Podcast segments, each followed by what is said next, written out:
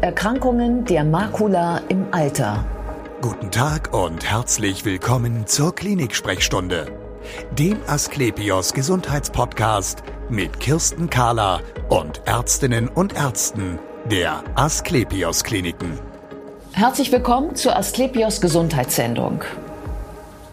Wenn man im Alter immer schlechter sieht, dann ist das erst einmal nichts Besonderes.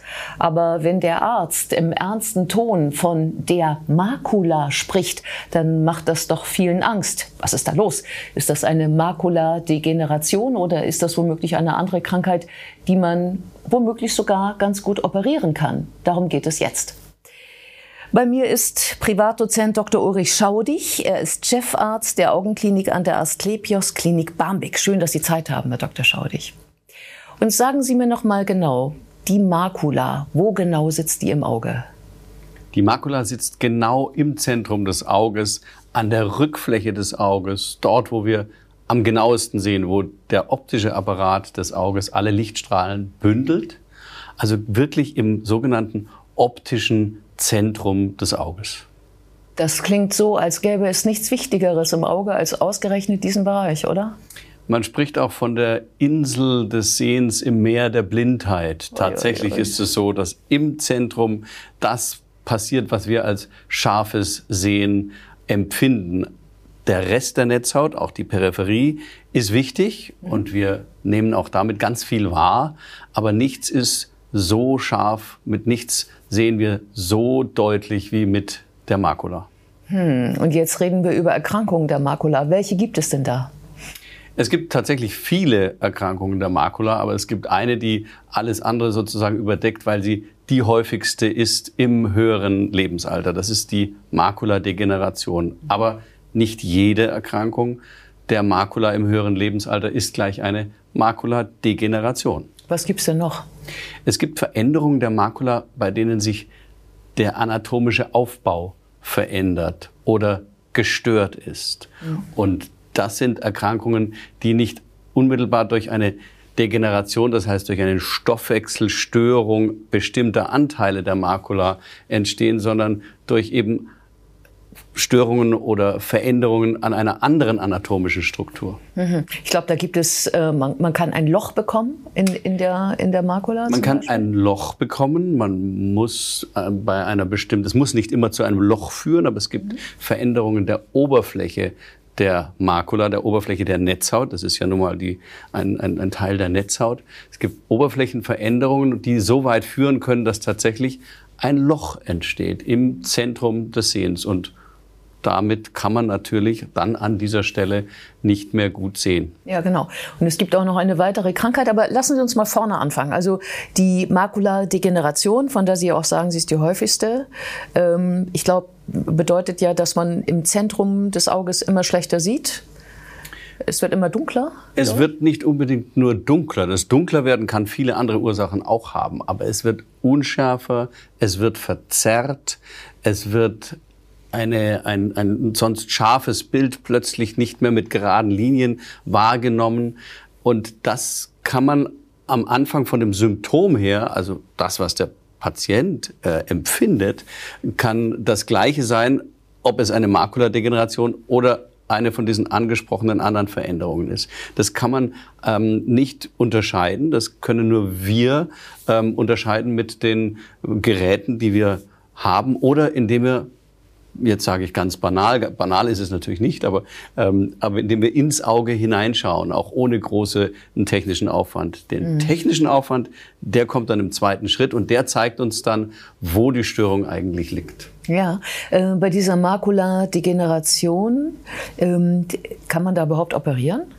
Bei der Makuladegeneration operieren wir, ich setze das in Anführungszeichen, indem wir einen, ein Medikament ins Auge hinein spritzen tatsächlich. Ja. Das ist also kein, keine echte Operation. Es ist im weitesten äh, Sinne ein operativer Eingriff, weil wir etwas operativ mit einer Spritze ins Auge bringen. Aber das, was wir operieren können, das sind die anderen Formen der Makulaveränderungen. Bei der Makuladegeneration wird ein Medikament angewendet. Das müssen wir quasi operativ mit der Spritze ins Auge bringen. Mhm. Bei den anderen Formen operieren wir tatsächlich. Da gehen wir mit feinsten Instrumenten in den Glaskörperraum. Das ist also der Raum in der Mitte des Auges. Das Auge ist innen angefüllt mit Wasser eigentlich, aber das Wasser ist gebunden in einer Struktur. Mhm. Und das ist der Glaskörper, wie so eine galertartige Masse.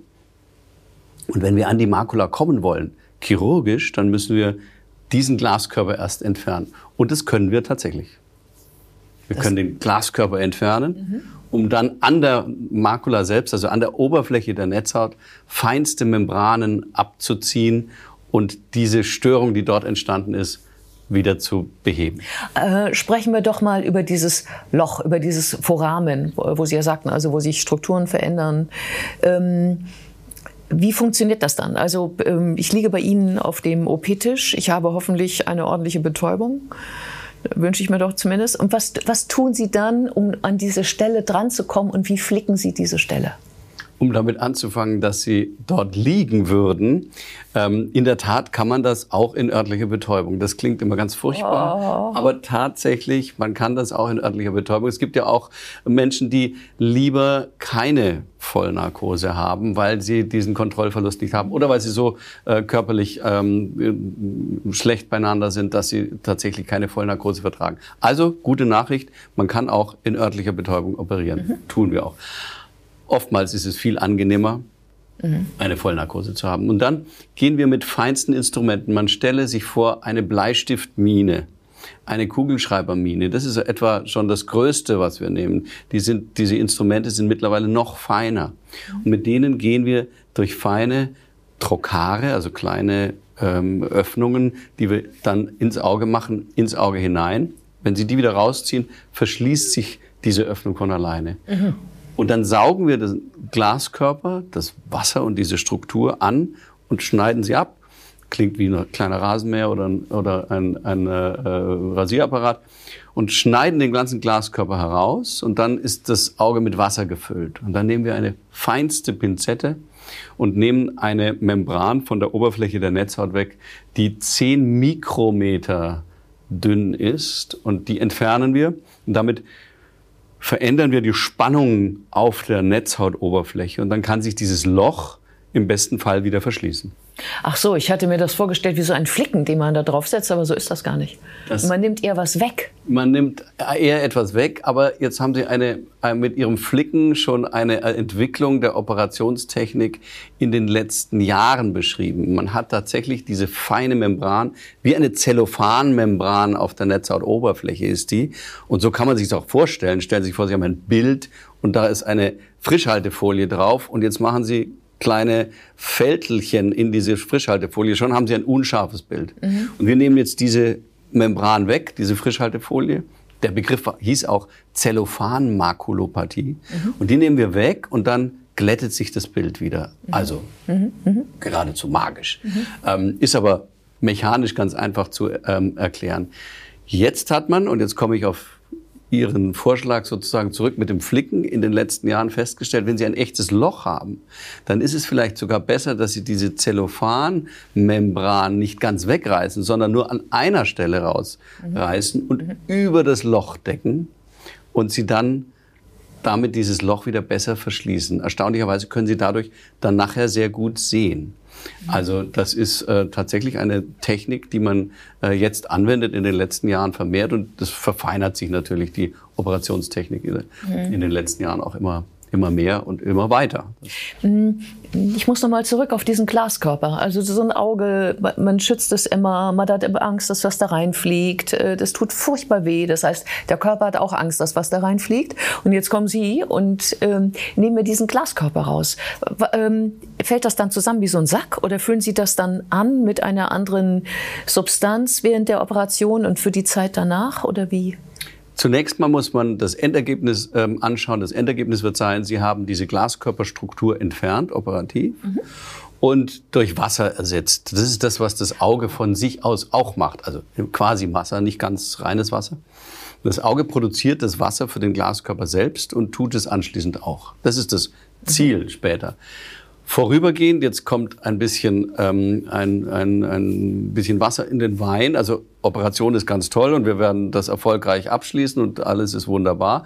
Hm, dazwischen liegt aber bis zu diesem Ergebnis eine Phase nach der Operation, in der dieser Glaskörperraum mit einem Gas aufgefüllt wird. Entweder mit Luft oder einem Luft-Gas-Gemisch, das etwas länger im Auge verbleibt.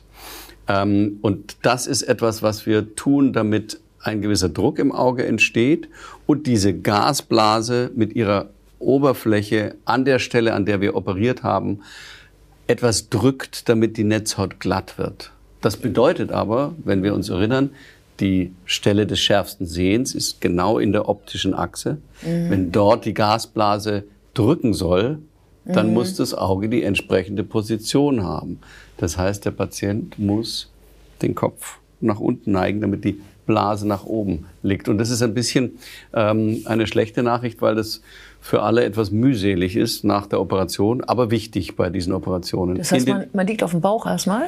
Naja, Sie können nicht den ganzen Tag auf dem Bauch liegen, das ist ja klar, aber Sie ja. sollten das tatsächlich tun. Wir haben extra so Massagestühle, wo man sich dann mhm. halbstundenweise mit dem Kopf nach vorne ähm, in einer bequemen Lage ähm, da lagern kann oder sie stopfen ihr Bett mit dem Kissen aus oder tatsächlich sie liegen auch mal eine halbe Stunde mit, dem, mit der Stirn am Tisch. In, der, in den ersten Tagen nützt es auch, wenn man auf einer Seite liegt. Aber das ist tatsächlich etwas, was wir allen sagen müssen, die operiert werden. Sie müssen eine bestimmte Lagerung, insbesondere in den ersten Tagen, ähm, durchhalten Sonst äh, funktioniert die Operation nicht so gut, wie wenn sie es durchhalten. Also doch eine ordentliche Mitarbeit. Auch, auch wenn dann, wenn keiner daneben steht, der sie einfordert eben. Und noch, noch schlimmer, die Mitarbeit besteht im Nichtstun, sondern in Herumliegen. Das ja, ist ja oft mal das Schwierigste. Ja, aber also in der falschen Richtung. Viel, ähm, viel Hörbücher und ähnliches. Ja. Ähm, wann kann ich danach wieder so sehen, wie ich es mir vorstelle?